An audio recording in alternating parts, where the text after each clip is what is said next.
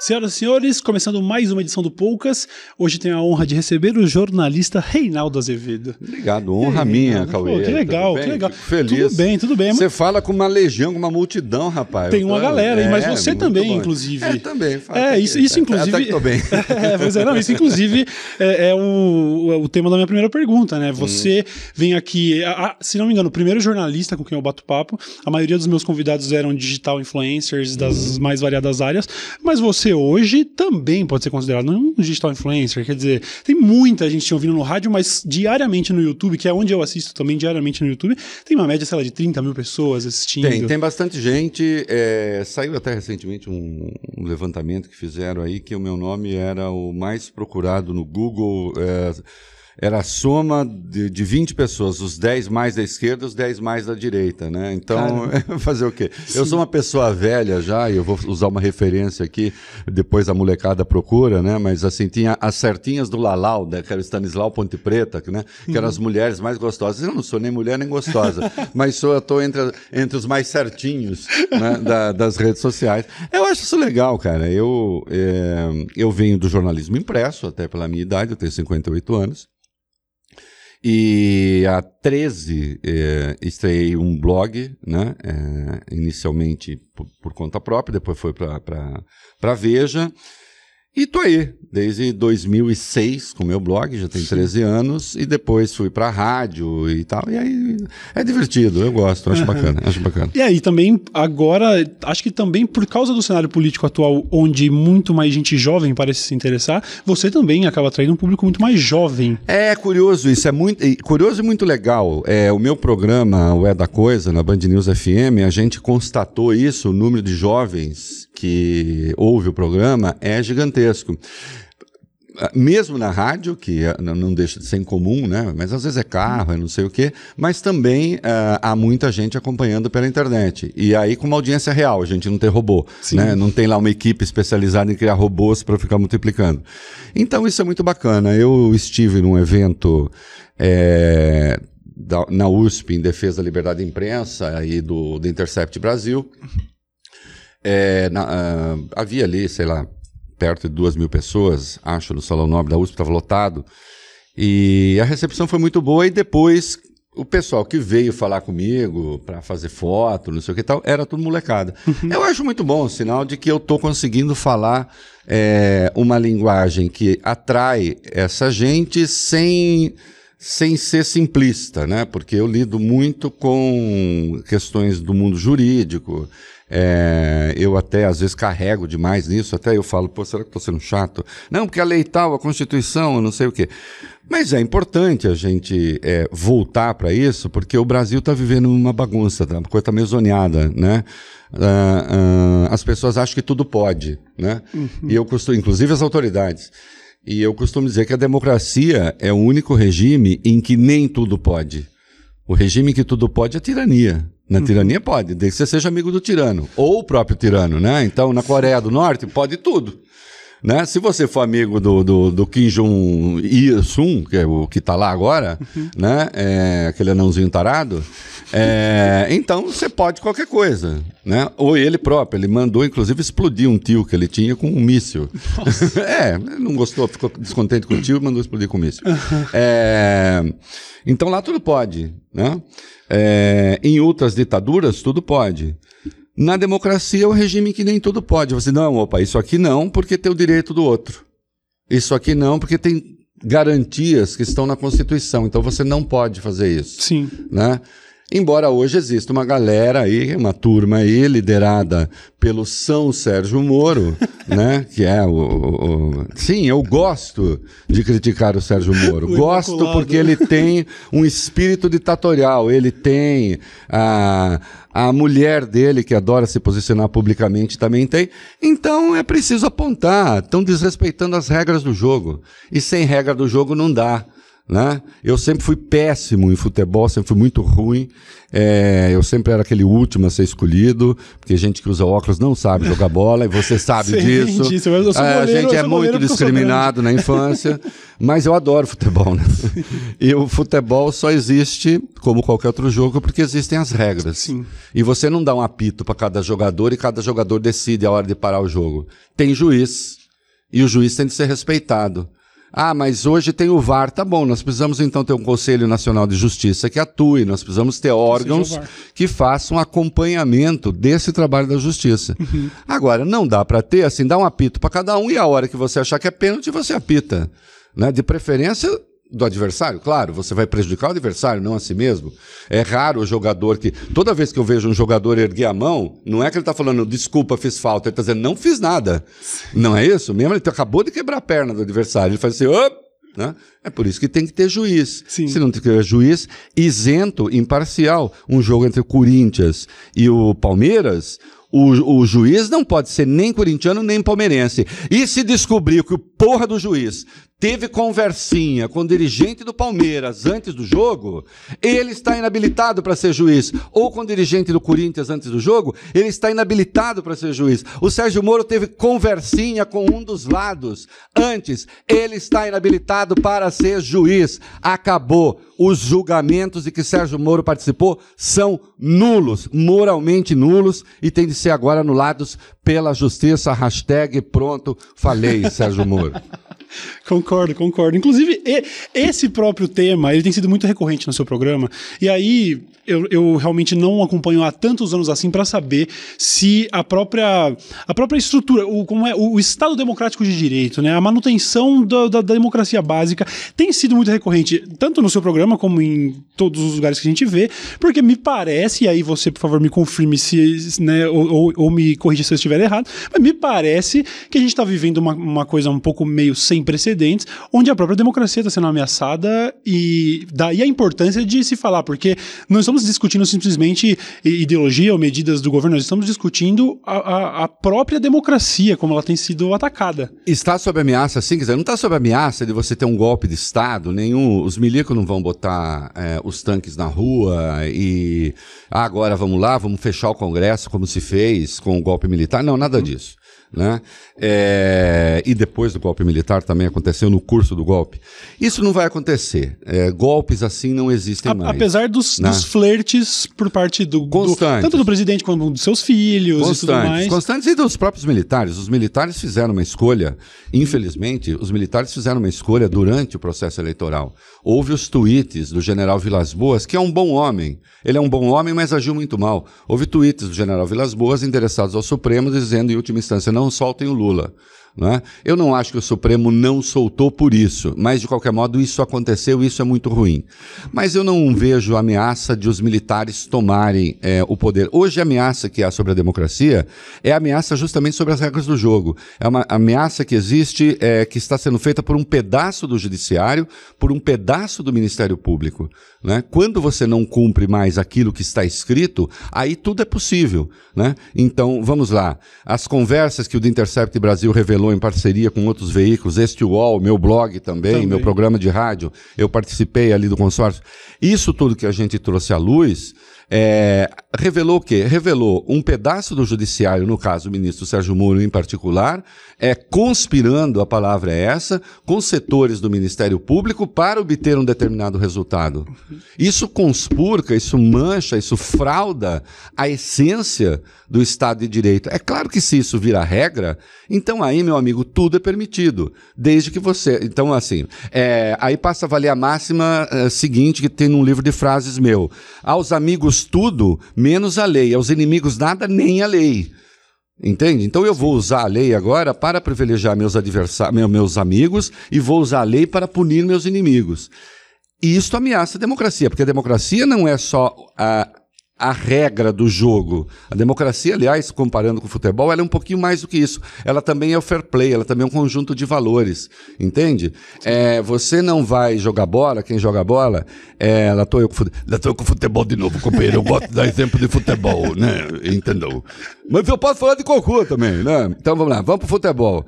É, o jogo são as regras, mas você não pega a bola e fica fazendo embaixadinhas no meio do campo é, para humilhar o adversário. Né? Isso não faz parte, isso desvaloriza o jogo, isso rebaixa o jogo, rebaixa a qualidade do jogo. Uhum. Você respeita seu adversário. O que a gente está tendo no Brasil, além do desrespeito às regras propriamente, você tem desrespeito aos valores da democracia também, aos valores da civilidade, aos valores da tolerância. É respeito à existência do outro. Eu sempre sou muito duro. Assim, eu já sei, eu já fui mais amado pela direita e mais odiado pela esquerda, eu já sou um pouco mais amado pela esquerda, mais odiado pela direita. De toda sorte, eu não mudei. Eu quero regra do jogo. Eu respeito a existência do outro. Eu nunca preguei o extermínio do outro. Uhum. Eu nunca disse que o outro não tem o direito de falar, não tem o direito de existir. Eu posso dar essa impressão porque eu falo pra caralho e fica com a impressão de que eu não quero deixar ninguém falar. Mas é só você interromper que eu paro. Não, tudo bem, tudo bem.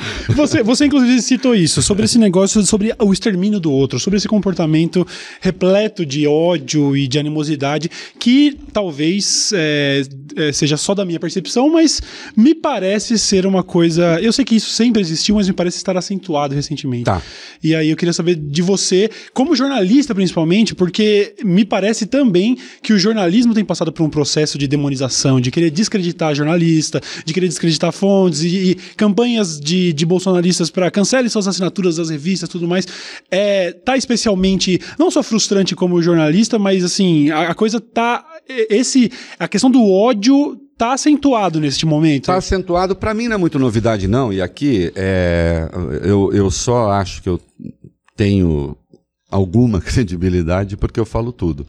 Isso não foi inventado pelos bolsonaristas. Quando os petistas estavam no poder, eles também eles se queriam mais eternos do que os diamantes. Uhum. Eles criaram sites e páginas para odiar a imprensa oficial. É, eu mesmo fui um dos alvos permanentes deles.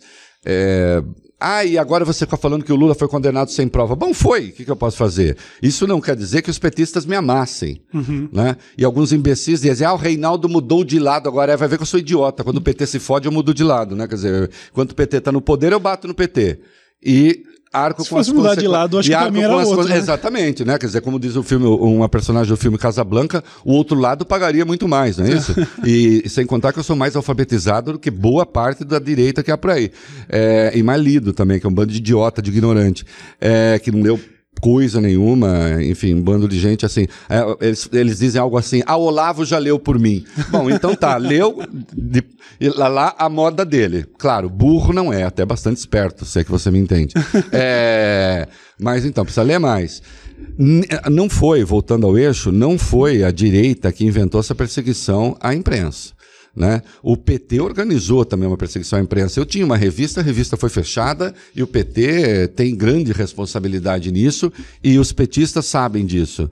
Né? É, me perseguiram, me chamaram do diabo na, nas redes sociais e tal, e tinha lá os blogs e sites que eram pagos pelo governo petista. A única coisa é que o PT se esqueceu de que a direita também sabe fazer a mesma coisa. Uhum.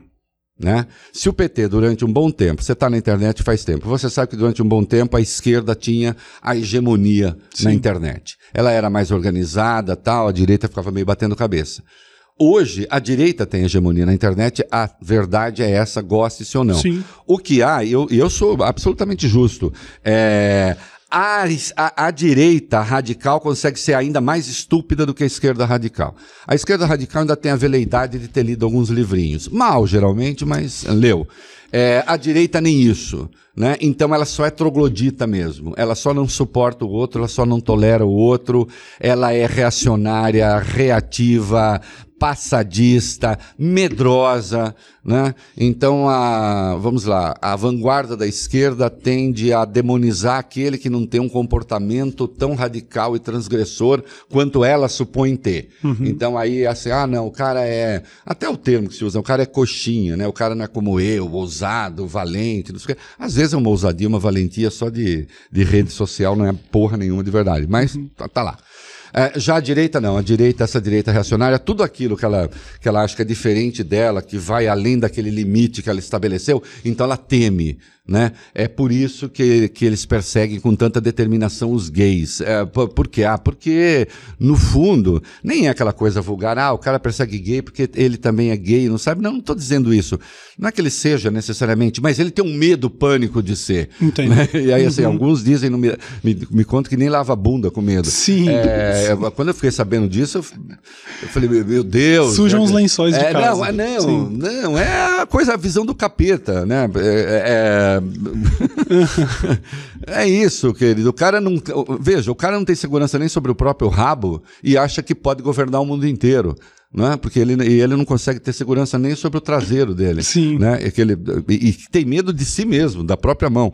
É, é um horror, é uma gente burra, insuportável, agressiva. Ah, e o seu papo não é agressivo? Com, é um pouquinho, mas com amor. Ah, não, mas não, é outro tipo de agressividade Ah, que muitas é. vezes se faz necessária, né? Mas quando a gente olha é, para a situação é, onde você esteve do outro lado, que não vamos falar, eu, eu também não acho, acho equivocado falar sobre lados. Você esteve defendendo o, o que você acreditava ser certo e em determinado momento isso desagradou petistas e, e hoje desagrada, desagrada bolsonaristas. Mas muito se fala, talvez muito mais na minha bolha, se fala sobre a, essa ascensão da violência e do comportamento violento como regra, que eu, eu, pessoalmente, pelo menos na internet, não observava ser tão grande. E aí, como jornalista, isso eu sei que não deve ser levado em consideração, mas lógico, existe um ser humano por trás do jornalista. Como ele dá com o ódio na internet. O simples anúncio de que o Reinaldo Azevedo vem pra cá já é uma controvérsia. Meu Deus, por que receber esse cara? Até por parte de quem hoje concorda com o que você tá falando,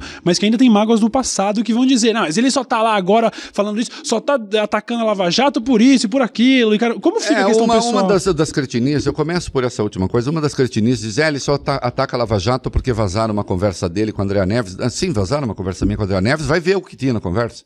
Eu vi. Vai ver o que tinha na conversa. Meu blog estava na Veja e eu falei mal de uma reportagem da Veja, eu disse que não tinha prova. Até hoje não apareceu a prova daquela reportagem em particular. Portanto, eu estava certo. Mas aí eu pedi demissão, obviamente, da Veja. E era só isso que tinha na conversa. Ou então, é, começou a atacar a Lava Jato depois que a Lava Jato chegou aos tucanos. Eu acho tão interessante. Vá perguntar para algum tucano no mundo se o tucano acha que eu sou tucano. Né? É, nunca, nunca fui. É, então vamos fazer o seguinte. para essa esquerda, eu não vou respeitar ah, alguns bunda suja, é, não sei se é do mesmo tipo de que falávamos há pouco, né, que fica fazendo esse tipo de juízo a meu respeito. Vamos perguntar pro Lula. É, Vamos perguntar pro Lula. ele parece concordar com a Vamos sua perguntar posição. pro Lula desde quando eu falo que o Lula está sendo perseguido pela Lava Jato. Sem ser petista. Eu falava isso antes do impeachment, babaca. Tem aquele negócio, né? Lula tá preso, babaca? Não, eu falava, eu falava isso antes do impeachment, seu babaca. Não é? Vai perguntar quem leu a sentença do Sérgio Moro. É, é raro eu te- encontrar jornalista que tenha lido a sentença do Sérgio Moro.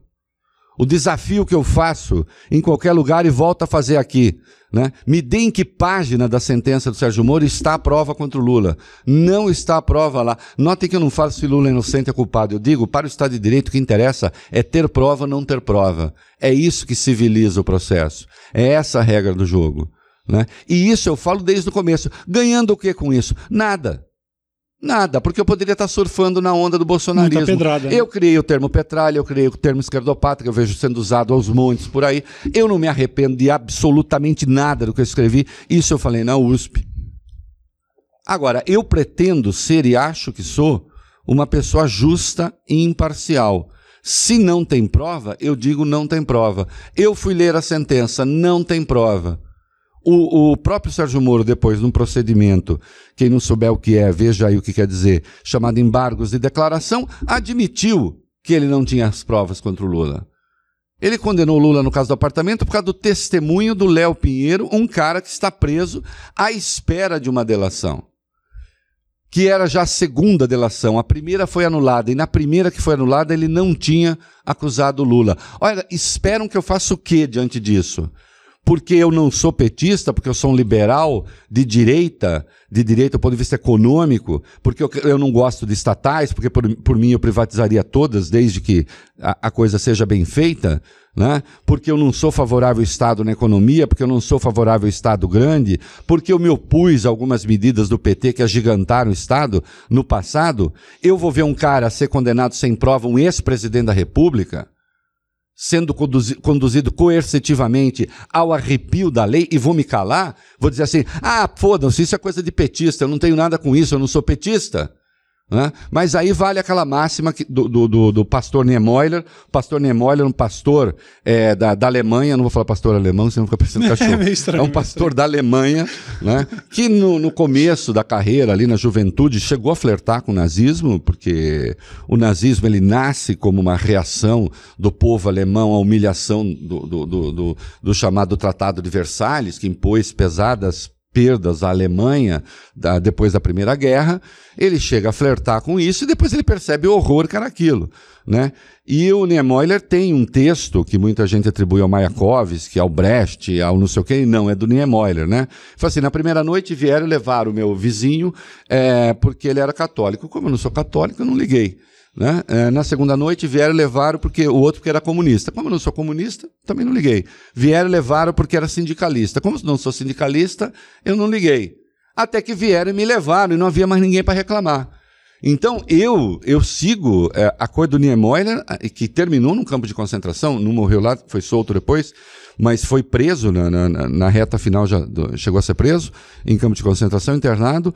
Então eu levo, a eu, eu levo em conta a máxima do Niemöller. Eu não vou deixar, Niemöller se escreve com O, com aquele com trema em cima do O, tá?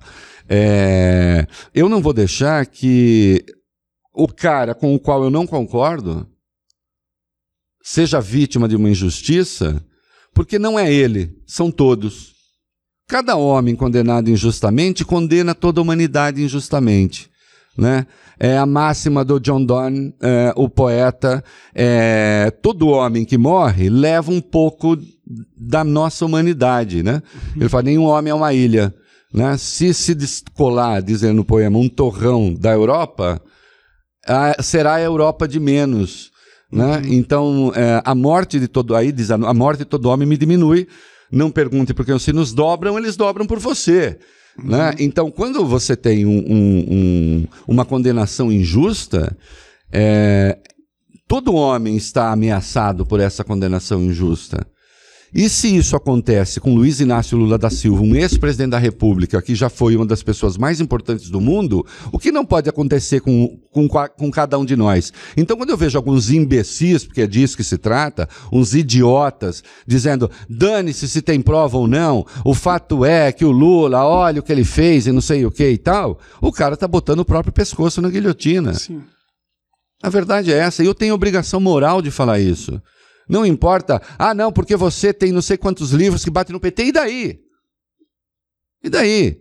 Tem um vídeo maravilhoso na internet em que o Lula diz para petistas, façam como o Reinaldo Azevedo, leiam a sentença. Procurem aí, vocês acham no YouTube. Aí uma senhora, uma petista lá, dá risada, uma risada nervosa, achando que ele está fazendo piada. E ele deixa claro que ele não está fazendo piada. Ele está falando a verdade. Porque eu li sentença que petista não leu. Porque a mim me interessa o Estado democrático de direito. Agora, petista fica bravo por quê? Porque uma vez, num plano nacional de direitos humanos, eles quiseram meter censura à imprensa. E eu saí dando porrada. E sairei dando porrada a cada vez que alguém quiser censurar a imprensa. Não me interessa ter a marca do PT, do PSL, do Bolsonaro, do Lula, da, da, da, da de Calcutá. Entende? É, eu, vou, eu vou bater, eu vou enfrentar. Né? Agora, o que eu posso fazer? Nasci com cara de oposição. Vai ver que é isso, vai ver que eu nasci com cara de oposição. O PT está no poder, eu bato no PT durante 13 anos, o PT sai do poder, eu continuo oposição. Oposição a quê? A este governo, que ele não tem projeto de poder, eu não disputo poder. Né? Eu me oponho a, a, ações que considero autoritárias, eu me oponho a ações que considero erradas. Né? É, o Bolsonaro acaba de nomear um novo secretário da Receita, Tostes Neto. É, fui me informar até onde sei, é um cara de primeira qualidade. Elogiei. Pelo que eu sei do cara. Se começar a fazer merda, ela vai tomar porrada. Uhum. Essa é a lógica. Eu não disputo o poder. Sim. Né? O jornalismo, a obrigação do jornalismo é ser crítico. A obrigação do jornalismo é ser independente mesmo, de verdade. Isso não quer dizer que o jornalista não tenha valores. Eu faço jornalismo opinativo, eu tenho valores. Eu informo é, e opino. Agora, eu procuro não ter o que eu chamo mais grave do que fake news, ou tão grave quanto, Cauê, é, hum. é o que eu chamo de fake opinion. É, a fake opinion é o seguinte: o cara opina em cima de uma mentira. Uhum. Então, assim, vem a mentira e ele, dá, ele é judicioso sobre a mentira, que é o que mais tem. Né? É, tem na imprensa, tem na sua área dos youtubers, não sei o que. Aí você vê o cara lá, faz um escarcel que não sei o que, que não existiu. É a tal falácia do espantalho, né? Isso, exatamente. Então vamos atacar, inventa um troço, olha aí, não sei o que, e tal. E aí o cara começa a dar opiniões. Então, vamos lá. Famosa chupeta de piroca. É, uhum. aí o cara chega e fala: onde já se viu fazer uma chupeta de piroca? Claro que é um absurdo fazer uma chupeta de piroca. Só que não fizeram. Só que não fizeram. É. é mentira. então, assim, aí o cara fala: mas você acha que seria justo? Não, eu acho que não. Eu acho que não. Mas cadê a chupeta? Onde está? Quem disse que isso aconteceu? Então é, é, é, o sujeito ele passa a ser judicioso sobre o que não aconteceu. Uhum. Né? arrastando outros ainda mais imbecis do que ele. Porque ele, na sua imbecilidade, evidentemente, aqueles que ele lidera são ainda mais imbecis do que ele. É por isso que ele passa por inteligente nesse grupo em particular. Né? Sim, né? sim. Bom, mas falando especificamente de Sérgio Moro, Lava Jato, como que a gente chegou a essa situação? Como que a gente chegou a, ao ponto em que a gente está vendo é, a, até a partir depois dos vazamentos da, da Vaza Jato e tudo mais, sobre esse negócio de do juiz conversando com o promotor e tudo mais. Como ela continua atuando e sendo apoiada por tanta gente? É, como chegamos até aqui? Porque nós absolutizamos, tornamos absoluto, e a imprensa ajudou a fazer isso, nós tornamos absoluto o combate à corrupção. Sempre que você torna um valor absoluto, é, você está diante de um problema, porque aí você não enxerga mais nada. É, você não pode tornar, por exemplo, absoluto. A liberdade não é um valor absoluto. Porque se a liberdade é um valor absoluto, eu tenho que ter o direito de chegar aqui no UOL e começar a pregar o extermínio de judeus, de pretos, é, de mulheres, de gays, de não sei o quê. Porque eu falo, é a minha liberdade, é um valor absoluto. Não, mas calma. O valor, esse, o valor da liberdade, ele existe como valor ele só é virtuoso se ele, no trânsito com outros valores, contribuir para fazer uma vida melhor, mais democrática, mais aberta, mais plural, mais harmoniosa. Então ele não é um valor absoluto, ele é um valor essencial. É preciso que se estabeleça aqui a diferença entre o que é essencial e o que é absoluto. Uhum. O essencial é um elemento sem o qual a realidade hum, eh, virtuosa não existe.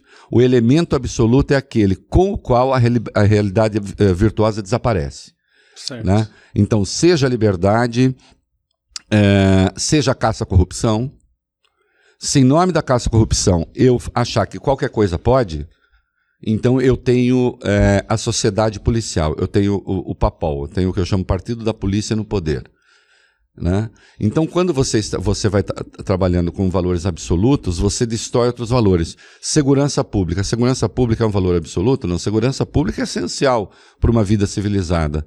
Eu tenho que sair à rua e tenho de ter expectativas de direito que são cumpridas que estão nas regras, diz assim: eu sei que eu vou sair, em tese ao menos, ninguém vai chegar, vai começar a me dar tapa na orelha, me agredir, me tomar as coisas, porque existem regras de funcionamento.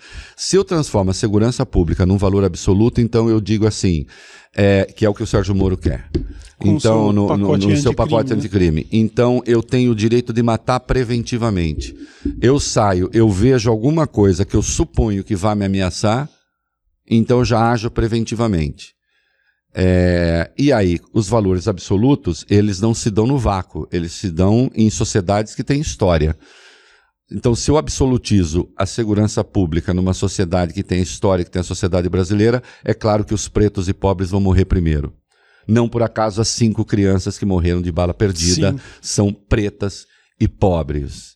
Não é? É, então, quando eu falo isso, alguns idiotas falam: tá aí o Reinaldo, tá vendo? Não falei que ele é comunista. Quem disse que esse é um valor comunista, imbecil? Esse é um valor, liber... esse é um valor liberal. Algumas, esse é um valor liberal. Esse, pautas têm sido esse é um valor, esse é um valor, esse é um valor do, respeito do, do, o Estado respeitar o indivíduo é a pauta número um do liberalismo. É a pauta número um do liberalismo. O comunismo é coletivista.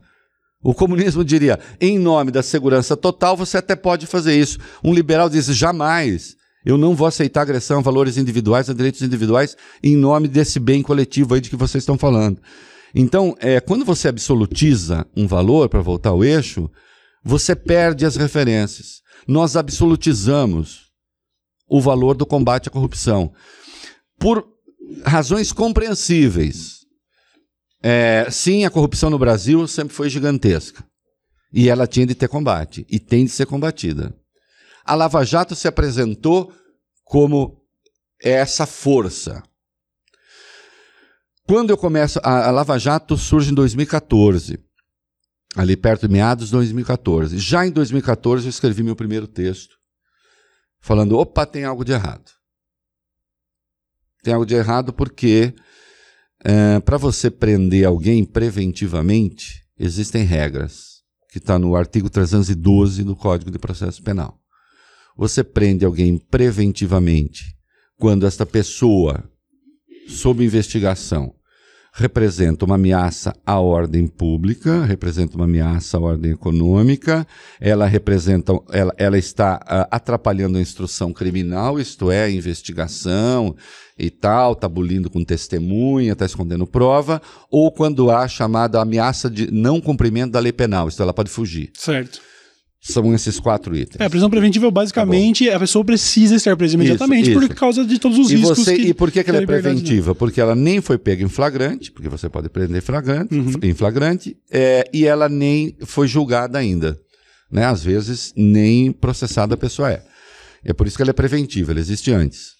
Quando eu vi que eles estavam prendendo preventivamente a sua vontade e que eram prisões preventivas para forçar delações, Aí eu falei, não, aí não, aí nós estamos no caminho errado. Uhum. Porque, evidentemente, a hora que eu tiver com alguém na cadeia e vou dizer, ainda que não seja dito com essas palavras, é, você só sai daí se você falar o que eu quero, aí a pessoa fala qualquer coisa. Tomem como exemplo a delação do Antônio Palocci, que é uma das coisas mais tristes, tristes assim, humanamente tristes, triste para ele, triste para todo mundo, né? É, nem o Ministério Público aceitou a delação dele de tão furada que era. A, a, a, Polícia Federal aceitou, acabou sendo homologada pelo Tribunal Regional Federal da Quarta Região. E quando você pega a delação do Palocci, a delação do Palocci, assim, se, se a, a, minha, a minha ironia é a seguinte: se, se aparecerem com um papel lá dizendo Palocci tem que acusar sua mãe e falar que a verdadeira comunista que te levou a fazer todas essas coisas lá no passado foi ela. Ele vai assinar. É... Então, quando eu vi isso, já em 2014, eu disse: tem algo de errado aí. E eu estou falando 2014, estou falando dois anos antes do impeachment. Eu apoiei o impeachment. É... E eu já batia na Lava Jato. Né? Ah, como pode? Pode. São coisas distintas. Né? Porque a, a, até hoje também parte da esquerda não entendeu o impeachment. Né? E vem com essa história: é, foi golpe. Não, não foi golpe. Não foi golpe. Saiam do dia da marmota, porra. Não foi golpe. Primeiro que teve pedalada. Pedalada é crime de responsabilidade. Leiam a Lei 1079. Segundo que a Dilma não caiu por isso. Porque para derrubar alguém tem que ter o ato jurídico, tinha, mas a queda é política. Ela só caiu porque o país estava em recessão, porque o desemprego tinha disparado, porque os juros estavam na, nas alturas, porque a inflação estava nas alturas, e porque ela não tinha resposta para aquele troço, e porque finalmente ela não tinha nem um terço da Câmara e um terço do Senado. Uhum sendo que ela começou o mandato com mais de 400 deputados e com quase a inteireza do Senado. Então, ela caiu, ela caiu politicamente. Esta que é a verdade, é verdade. Só que ela tinha cometido também a pedalada. Né? É, mas, mas, mas, volta ao eixo. Né? Você absol... E, e, a Lava Jato ali, apontando é, as coisas que, que, que tinham sido os malfeitos do poder. Houve malfeitos, houve roubalheira, que é outra coisa que o PT precisa aprender a reconhecer. Como é que o Pedro Barusco, que era um cara de terceiro escalão da Petrobras, devolve, noven... devolve 96 milhões de dólares? Não ficou sem nada, porra. Devolveu 96 milhões de dólares. O Sérgio Machado, que trabalhava numa subsidiária da Petrobras, devolveu 70 milhões. Uhum. Quem devolve 70 milhões roubou quanto? Então houve roubalheira. Então precisa ser, reconhece, houve roubalheira, reconhece, houve o crime de responsabilidade, reconhece a realidade, né? Ao não reconhecer também, ajuda uma parte da sociedade a falar: esses caras também querem dizer que então não houve crime. A Lava Jato cresceu nesse troço. Assim, olha aí, tá vendo?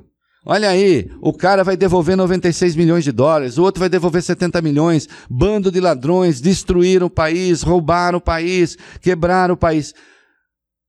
O brasileiro, os brasileiros, boa parte disseram: porra, mas então, então é isso. Então eu tenho uma sociedade de ladrões, um governo de ladrões, ninguém faz nada, e quem vai me salvar é Sérgio Moro uhum. e Deltan Dallagnol e companhia. E aí não importa o que eles façam, tudo estará bem feito. Entende? Sim, entendo. E se entendeu errado a natureza da Lava Jato. E, aliás, uma parte do petismo não entende até hoje. Uma parte do petismo insiste que a Lava Jato é contra o PT. A Lava Jato não é contra o PT, a Lava Jato é contra a política. É contra a política porque ela também tem um projeto político que é uma coisa que eu apontei aí, desculpem, golaço meu, marcado uhum. sozinho. Nós estamos né? falando aí, é, por exemplo, das, das ambições é, do Moro do e Moro. do Dallagnol, por exemplo, que Exato, isso cogitou até ser senador. O, apontei desde o primeiro dia. É claro, quando, quando o, o, o Bolsonaro levou o Moro para o governo, eu disse, está levando o inimigo para o governo. O Moro, desde sempre, pensou na sua carreira política. Uhum. Ele, a família e tal. No primeiro mês de governo, não sei se vocês se lembram, a mulher dele fez um, publicou um texto no Instagram dizendo que era hora de pensar em 2022. A é. dona Rosângela é, Moro, a Rosângela, a Conja. A Conja. E a Conja não estava pensando na Michelle, né? É, ela estava pensando no marido da Michelle, ela está pensando no próprio marido. Ou seja, a mulher do Sérgio, depois ela tirou o post. Mulher do Sérgio Moro dizendo que é hora de pensar em 2022? Uhum.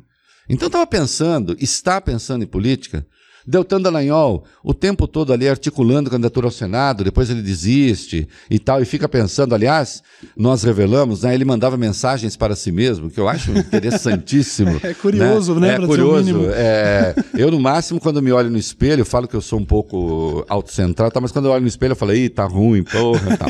O Dallagnol, não, ele não só se achava maravilhoso, como ele mandava mensagens para si mesmo. Sim. Né, olha, tal, e falando na terceira pessoa, o que é notável. É curioso, né? bem curioso. Clinicamente interessante interessante também. é... né? É, é, então, assim, era, é um projeto político. Uhum. É um projeto político. O Sérgio Moro está articulando a candidatura à mas presidência então, da República. Mas então você faria a previsão de que a gente está prestes. A gente já sabe que o relacionamento entre Moro e Bolsonaro não é dos melhores atualmente, mas você prevê uma ruptura em algum momento, até o próprio eleitorado vai ter que começar a escolher entre Moro e Bolsonaro, porque está fadado a rolar uma separação. A menos que o Bolsonaro, a menos que o Bolsonaro consiga quebrar as pernas do Moro é, a ponto dele ficar como um indigente é, é, implorando uh, para ficar no governo, sim, acho que em algum momento haverá. Uh, já há hoje, já há uma ruptura, né?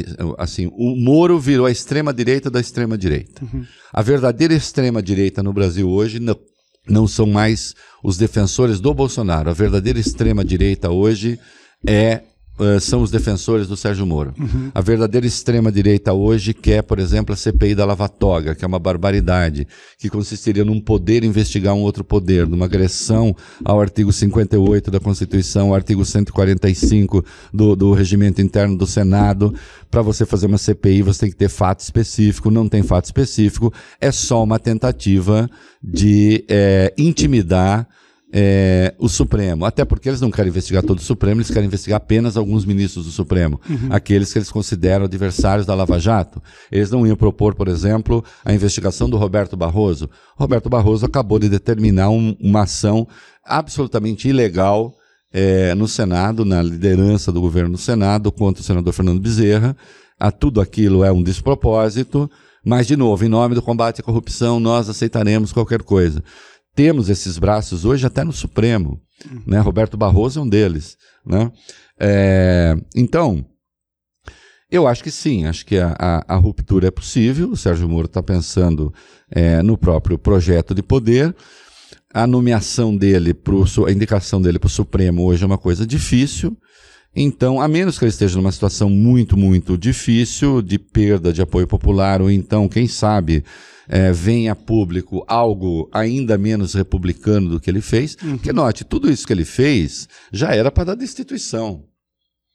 Né? Tudo isso que ele fez já era para dar destituição. Já era, inclusive, espero que o Supremo anule os processos. É, mas você não tem um crime que as pessoas consigam compreender claramente. Uhum. Não é um crime associado, por exemplo, à corrupção. Né? Há até quem aplauda, diz assim: é isso mesmo, se fosse pela lei não daria certo. Né? Porque tem gente que aplaude a transgressão contra o outro. Se fosse contra si mesmo, acharia um absurdo. Sim. Mas contra o adversário, contra o outro, contra o inimigo, aí pode. Né? Que é, é uma das. Assim, nós descobrimos o Brasil é um deserto de liberais. É mentira. Eu, a, a, Data Vênia, é, é, devemos ser uns sete liberais no Brasil. Eu e mais seis. Não me peçam para citar porque eu não conseguiria de cabeça. É, muitos que se diziam de liberais no Brasil, na verdade, são reacionários é gente que gosta de usar a lei contra adversário. É tudo que um liberal jamais será, jamais seria. Não há teoria política que sustente esse comportamento num liberal. Uhum. Né? Na verdade, é um bando de fascistoide autoritário. Né? Então tem gente que cai nessa conversa, mas voltando ao eixo dos eixos dos eixos, porque eu fui derivando, pretendo não ter perdido o fio, né? É, é, não, não fumei a mardita, não. É eu, assim, eu volto ao eixo. Né? É, como foi que che... como é que chegamos a isso? Nós chegamos a isso porque o Brasil é um país injusto, que tem uma desigualdade social brutal, que te... sempre teve e tem uma corrupção desbragada e arraigada na sociedade, e apareceu um grupo dizendo nós vamos consertar isso aí. Né? Se tivesse, esse grupo tivesse atuado dentro da lei, teria feito um belíssimo trabalho. Mas cedo percebeu que o sistema era poroso à sua tentativa de, na verdade, dar um golpe. Porque é disso que se trata. Uhum. Quando você tem um juiz conspirando com o Ministério Público, para acertar um determinado procedimento na justiça, você está tendo um golpe essencial naquele que é um dos pilares da democracia, que é a independência do judiciário e a independência do Ministério Público. O sistema judicial brasileiro é, não prevê o chamado juiz de instrução. A Itália tem juiz de instrução. Você escolhe um juiz para acompanhar a investigação do Ministério Público e ele orienta a investigação do Ministério Público. Né? Só que o juiz que vai julgar é outro. O sistema brasileiro não é assim. Né? O sistema brasileiro você não tem o juiz de instrução. E, portanto, o juiz não pode ter esse tipo de contato que o Sérgio Moro manteve com o Ministério Público. Ah, mas não pode conversar? Conversar pode. Conversar pode. Conversar pode com o advogado de defesa, com o Ministério Público. O que não pode é o juiz fala assim: ó, oh, você esqueceu esse documento aqui, hein? Você está uhum. ajudando. Ó, oh, eu tenho uma boa testemunha aqui contra o Lula, precisa falar com ela. Ó, oh, tá na hora de fazer uma nova fase da operação. Ó, precisa substituir. Tá, precisa substituir, não. Disseram, tal, o, o Moro, tal procuradora, Laura Tessler, aliás, é uma das mais radicais. É, né? Parece que ela nem é amada pelos radicais dela. É. Ou tão amada, que é chato, né, Laura Tessler? É, olha aqui, ela é fraca, precisa substituir. É? Ou então, como fez a Tameia, a Tameia Danelon, procuradora aqui de São Paulo, se oferece para um advogado para redigir um pedido de impeachment de um ministro do Supremo. Com apoio do Dallagnol. Com apoio também. do Dallagnol, que depois se propõe a revisar. Aliás, as mulheres da Lava Jato, a Lava Jato, além de tudo, tem um componente machista também, que usaram com a Laura Tessa e usaram com a Tameia Danelon. Assim, mulher ali precisa de revisão de macho. Espero que pelo menos seja um macho que se lavem na plenitude. Muito bom. Eu queria continuar falando um pouco ainda sobre Moro, mas não especificamente de Lava Jato, mas sobre o tal pacote anticrime, que aliás traz para o papo uma figura que está aí nas notícias recentemente pelos motivos errados que a gente ainda não citou, que é o governador do Rio de Janeiro, Wilson Witzel, que inclusive está nas notícias agora porque já citamos aqui o caso da menina que foi baleada no Complexo do Alemão, ela já é a quinta criança. Agatha Félix. Agatha Félix, oito anos de idade, uhum. levou um tiro nas costas dentro da Kombi, é, dentro de uma operação policial, uma bala perdida e tudo mais. É, você publicou, inclusive, uma postagem no seu blog que tem como título, é, diz, diz Witzel tem de ser julgado e condenado pelo Tribunal Penal Internacional. Tem. Eu gostaria de desenvolver um pouco Vamos isso. lá. O Tribunal Penal Internacional foi criado em 1998, no chamado Tratado de Roma. É, 122 países são signatários. 2002 ele entrou em atuação é, há um decreto no Brasil de 2002 que subordina é, o Brasil às regras do, do, do, do, Tribunal Penal Internacional para crimes é, contra a humanidade. O, esse é um que o Witzel está cometendo. Para crime de agressão, ele está cometendo. Para crimes de guerra e, e, e, e genocídio. Nesse caso, não é genocídio, não é crime de guerra, mas é crime de agressão e é crime contra a humanidade. É, há uma jurisdição internacional a respeito. Qualquer um dos países membros pode fazer a denúncia. É, nós temos hoje uma política que está em curso. Há um governo do Estado que tem uma política de segurança que atira indiscriminadamente contra populações civis. Né? Hum. De novo, Pô, mas parece coisa da esquerda. Só um imbecil deve achar que proteger a vida humana é coisa de esquerda. Proteger a vida humana é coisa de humanos. Não é? Uhum. E eu vi esse governador subir num helicóptero, se orgulhar disso e lá de cima esse helicóptero atirar contra alvos que estão lá embaixo. Quem são os alvos que estão lá embaixo? São os pretos e tão pobres e os pobres e tão pretos. Uhum. Ah. Que, aliás, você cita esse termo em é. um parágrafo da matéria, Sim. onde você também fala sobre o Moro, que, que você diz: o governo federal, por meio de seu ministro da Justiça, Sérgio Moro, quer legalizar o assassinato sistemático de pretos estão pobres, pobres estão pretos. Sim, que é uma, uma, uma, expressão de uma música do Caetano e do Gil. Sim, por que, que eu digo isso? Porque o Moro quer fazer duas alterações no Código Penal, no seu pacote anticrime, uma alteração no artigo 23 que trata da legítima defesa. Então vamos lá. O artigo 23 do Código Penal ele já exclui de pena quem a, a, age em legítima defesa. Né? É, o artigo 25 do Código Penal já é, também é, a, a, trata de livrar da pena o agente público que atua em defesa da comunidade, da população, etc. O Moro quer fazer duas alterações. No 23, é, ele quer fazer uma coisa que não existe em nenhum Código Penal de nenhuma democracia do mundo, que é, é excusar, desculpar o excesso. O tal excludente de. É, excludente. É, não, excludente de licitude ainda está no, no, no, no, no, no 25. Certo. É, mas nesse 23, que também vai servir para agente público, né? É, é, o seguinte: se eu reagir a um determinado ataque com violência brutal, desproporcional, mas eu alegar medo, surpresa, ou sei lá o quê, ah, então pronto, o juiz até pode livrar minha cara. Isso é completamente subjetivo, isso fica, deixa aberto Exata, a, é uma, absolver é, qualquer É uma tipo insanidade. Qualquer, qualquer ação a partir daí ficará a critério do juiz. Eu, eu digo, não, sabe o que é, seu juiz? Eu, eu, eu fui lá e matei 30 pessoas que estavam ali porque eu estava com medo. Eu estava com medo. Aí eu matei. Ah, tinha medo que o outro me atirasse pelas costas, aí os 30 estavam rendidos, mas metralhei mesmo. Né? E no caso do 25, que aí trata da ação de agentes públicos, é, um dos, dos parágrafos que ele quer introduzir no Código Penal permite a morte preventiva. Você chega e fala assim: opa, ah, não, vou fazer o seguinte: estou me sentindo ameaçado. Vou matar, vou matar para proteger a comunidade. Atira primeiro. Atira primeiro. Depois. E foi assim que já em fevereiro, no Morro do Falé, no Rio de Janeiro, eles mataram 15 pessoas que estavam rendidas dentro de uma casa. Governo Witzel. 15 pessoas estão rendidas dentro de uma casa. Tudo indica que eram criminosos. E daí? Já se renderam. Já se renderam, prenda. Não, foi uma carnificina. As propostas de Moro, para isso, legalizariam essas mortes. Uhum.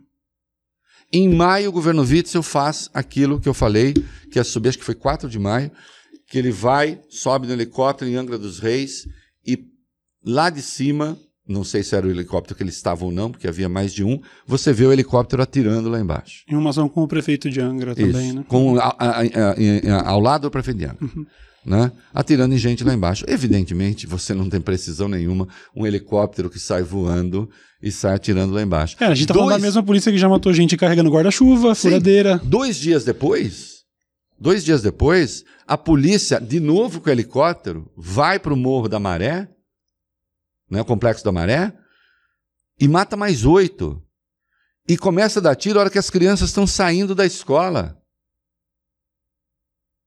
Né? Então, hoje, 16 crianças atingidas por balas perdidas, desde o começo do ano, cinco mortos. O Cauê, um xará seu, preto e pobre. O Cauã Peixoto, preto e pobre. O Cauã do Rosário, preto e pobre. A outra menina, Jennifer, preta e pobre. Né? A Ágata, preta e pobre.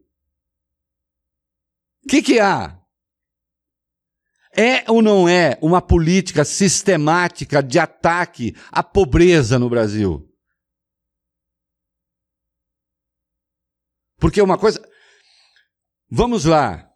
Se as favelas, que chamam comunidades, estão sitiadas e estão, algumas pelo narcotráfico, outras pelas milícias, curiosamente na área das milícias não há operação, mas eu também não quero que saia matando todo mundo na área das milícias. Uhum. Não é para sair nesse tipo de operação em lugar nenhum. Não é? Agora, a esmagadora maioria das pessoas que estão lá é constituída de gente decente, de gente honesta, de gente que trabalha. Como é que você tem uma ação da polícia, agora com esta política que ele tem, que é ilegal, da eliminação preventiva de alvos? Você faz isso, você mata a quinta criança. Vem o porta-voz da PM e diz: a política vai continuar? Vai continuar que o extermínio de preto, de pobre, de criança? Aí vem uns bostas, uns merdas, uns canalhas. Dizer, ora, veja só o que os comunistas estão falando. Canalha, criminoso, vagabundo é você. Entende? Porque isso não é coisa de comunista, não. Apontar isso. Apontar isso é coisa de gente que tem vergonha na cara. Coisa que a política do governador Witzel não tem. Ele tem de ser processado e condenado pelo Tribunal Penal Internacional. O lugar de Witzel é a cadeia. Tão logo ele seja devidamente condenado. E eu não quero a condenação antes do devido processo legal, como eles gostam de fazer. Eu não quero execução extrajudicial, como eles gostam de fazer. Eu não quero extermínio antes de qualquer processo, como eles gostam de fazer num país que não tem pena de morte. Eu quero que haja o devido processo legal. Eu espero que um dos 122 estados que compõem, hoje já são mais, eu espero que um dos estados que integra o Tratado de Roma que façam parte do Tribunal Penal Internacional ofereçam a denúncia contra o Witzel, já que aqui dentro nada está acontecendo e o Ministério Público do Estado do Rio de Janeiro conivente até agora com os crimes, porque não falou nada de substancial, nada de substancial. Quando o Witzel fez aquela operação em Angra dos Reis, ele já deveria ter sido contido, não foi. Dois dias depois ele fez a mesma coisa no Complexo da Maré e continua a matar. Nós vimos aí semana passada um, policiais interceptando uma moto que estava saindo de uma favela, o cara estava com um tripé de, de, de câmera De na microfone, mão, de coisa- microfone na mão, tipo, é. e o policial falando, você é louco, meu, você sai com isso. Depois toma tiro, depois, Depois morre. toma tiro, depois Uhum. morre, a culpa é nossa. E veja, eu nem estou condenando o policial. Esse policial está revelando, na verdade, que ele tem uma orientação, O buraco é mais embaixo. que é matar o cara. Evidentemente, se ele, se ele vê alguém saindo de um prédio chique da Vieira Solto com um troço daquele, o primeiro impulso dele não vai matar, não vai ser matar. Porque ele falava saindo da comunidade. Então você já está criminalizando de saída os pobres e tão pretos e os pretos e tão pobres. Ora, se essas cinco crianças mortas de bala perdida fossem brancas, Evidentemente, a reação da sociedade, da sociedade do asfalto também seria outro, a rea, outra reação da classe média seria outra. Mas enquanto estão matando os filhos das empregadas, enquanto estão matando os filhos dos porteiros, enquanto estão matando os filhos dos lixeiros, tudo bem. Tudo bem. Agora, essa elite que votou, não votou em isso não me interessa. Não me interessa. Mas, afinal de contas, não são os filhos dos economistas, não são os filhos dos, do, dos, dos empresários, não são os filhos da classe média alta. São os filhos da pobreza. São os filhos que, daqueles que lavam as cuecas de vocês que estão aí de boca fechada, que lavam as suas calcinhas, que estão aí de boca fechada, vendo a criançada morrer. E aí vem falar que isso é coisa de esquerda, isso é coisa de quem tem vergonha na cara. É, ironicamente, um comentário também que é muito recorrente é de dizer que ao apontar o dedo pro Witzel, pra ação da polícia, estamos politizando a morte de uma criança e não o contrário. A morte da criança já é política. A morte da criança é uma política de segurança pública. É uma política, é uma escolha. Politizar uma Hoje eu vi um comentário de alguém assim, um, um, coitado que até já teve um raciocínio mais ou menos organizado, que se perdeu completamente tentando justificar o injustificável. A morte já é política. A morte já é política. Por que, que não tem criança branca aí? Eu estou defendendo que se mate criança branca? Não. Ah, não, mas a criança branca também é morta pelo traficante. Eu estou falando de política de Estado, de segurança política de Estado. Nós vamos ter um Estado assassino que se iguala ao outro assassino, que então é o narcotraficante ou o miliciano? Nós vamos combater o narcotraficante e o miliciano com um Estado também criminoso? Isso dá errado. Pois é. Pois é. Desculpe é. a ênfase. Imagina, imagina. Ora. A gente precisa ir para as conclusões, apesar de eu não ser da minha vontade, mas a gente sabe que você tem um programa ao vivo. Daqui a pouquinho estaremos todos assistindo.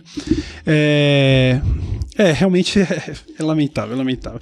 Eu queria saber de você aí talvez uma uma pergunta um pouco mais leve, um pouco mais de um pouco mais pessoal até. É, se você pudesse fazer uma previsão, de repente até duas previsões, uma mais otimista, uma mais pessimista, de para onde estamos indo com este governo, com essa situação toda, é, você teria como fazer assim? Qual, qual seria o melhor cenário possível para o futuro e qual seria o pior cenário possível? Olha, o melhor cenário possível para o futuro é o Supremo botar ordem nesta zorra e dizer: no Brasil, vamos seguir a lei em todos os quadrantes. E o judiciário é, tomar ciência da importância que tem no Brasil. O judiciário conserva características do antigo poder moderador. Porque, afinal de contas, quando ninguém decide, o judiciário que decide. Uhum. Né? E fazer com que o Ministério Público entre nos eixos. Há sinais de que isso possa acontecer? Há. Então, esse é o cenário otimista. Uhum. É, desse ponto de vista, né, eu estou falando de, de, de, você ter uma retomada da cultura democrática. Né? O cenário pessimista, meu amigo, bom, aí o cenário pessimista, veja só, o cenário pessimista é continuar como estamos, é, sempre piorando um pouco. Né? Uh, ah, essa possibilidade há. Né? Eu quero lembrar, eu, eu, tenho uma frase, eu vivo, eu vivo dizendo isso para as pessoas. Lembre-se o seguinte: países não fecham, países pioram. Uhum. Né? Sempre que eu vejo uns babacas aí que falam assim, ah, se o Brasil fosse uma empresa, o Brasil não é uma empresa. País não é empresa. Né? Então, assim, ah, o Brasil precisa de um operário, meio coisa do Partido Novo, né? Partido Novo. É, o Brasil precisa de um, de um empresário é, para governar, porque se ele consegue governar uma empresa, consegue governar para. Ai, que bobagem, mas isso é um lixo de pensamento. É, até porque a empresa pega empréstimo, não sei o quê, né? no limite fecha a porta. O país não fecha. O país piora. Pode piorar sempre. É, o Haiti é uma evidência disso, o Sudão do Sul é uma evidência disso. Né? Então, é, a cultura democrática brasileira ainda está é, em decadência, ainda está decaindo. Eu espero que haja um momento aí em que a gente consiga reverter isso, é, para que se possam exercitar livremente as diferenças, garantidos os direitos fundamentais. O que nós temos hoje é uma agressão a direitos fundamentais. O que nós temos hoje é. Que, que se traduz na frase mais estúpida de todas as coisas estúpidas jamais ditas pela extrema-direita, como que é direitos humanos para humanos direitos. Né? É, que é de vomitar isso. Porque você parte do princípio, primeiro que quem acha que um humano é direito ou não? Eu, né? Uhum. Nós vamos definir quem são os humanos direitos. Depois que a gente escolher quem são os humanos direitos, nós vamos dar a essas pessoas direitos humanos. É com essa história de direitos humanos para humanos direitos que nós transformamos os nossos presídios nas pocilgas que são e que demos poder aos, aos, aos partidos do crime. Porque quando o Estado não garante os direitos humanos fundamentais de quem está preso, porque esses idiotas esquecem que aqueles que estão presos têm direitos humanos sim, uhum. só que eles são diferentes dos nossos que estamos soltos. Mas eles têm que ter os direitos humanos de pessoas presas. Sim. É ao não negar, ao não garantir nem mesmo a condição humana desses que estão presos, é, que se entregam essas pessoas para os partidos do crime. Uhum que tem, que passaram a ter o poder que tem hoje no Brasil. Né? É, tanto poder que o Sérgio Moro, no pacote anticrime dele, chega a citar o nome de uma organização criminosa, o que demonstra que, que além de tudo, do ponto de vista jurídico, é um pateta. Sem ofender, hein? É, então, é, nós precisamos resgatar essa, é, essa. Nós todos aqueles que temos alguma responsabilidade no debate, é, precisamos lutar para resgatar permanentemente esse valor, né, que está sendo corroído em várias esferas. Né? É, se você falar, se você é otimista em relação a isso, veja, eu sou, eu sou um otimista prudente. Né? Eu não acho que o pessimismo seja moralmente superior ao otimismo. Acho que, enfim, eu sou um otimista prudente e acho que há sinais positivos aqui e ali que estão acontecendo, uh, mas também a gente tem de se preocupar sim. Né? Quando eu vejo é, algumas pessoas que teriam condições, teriam porque tiveram informação, tiveram escolaridade, tiveram, têm já experiência de vida, diante dessa brutalidade que colheu essa menina, a Ágata, é, outras quatro crianças, 16 crianças ao todo, né? Eu acho que já são 26 os mortos por balas perdidas, mais de 60 os atingidos é, desde o começo do ano. Quando a gente vê as pessoas, ó, oh, não vamos politizar isso, que a política de segurança pública do Witzel está certa. Não, a política de segurança pública do Witzel está errada. É uma política de segurança pública criminosa. É uma política de segurança pública que ataca as pessoas indistintamente e que, infelizmente, busca ser legalizada por um pacote anticrime de um ministro da Justiça que ganhou é, a simpatia uh, da população com esse troço de combater a corrupção, porque absolutizamos um valor e esquecemos os demais valores. É claro que isso não termina bem e não está né, dando certo. As coisas estão aí, os mortos estão aí.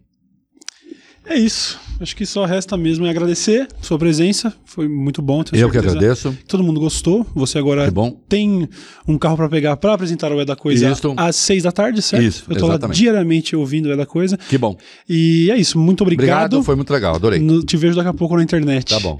Valeu, gente. Vocês sabem onde encontrar o Reinaldo. Ele está na Band News todos os dias às seis da tarde com o É da Coisa. Tem também o blog do Reinaldo Azevedo, onde você encontra lá os textos, redes sociais e tudo mais. Vou ficando por aqui. Muito isso. obrigado e até o próximo.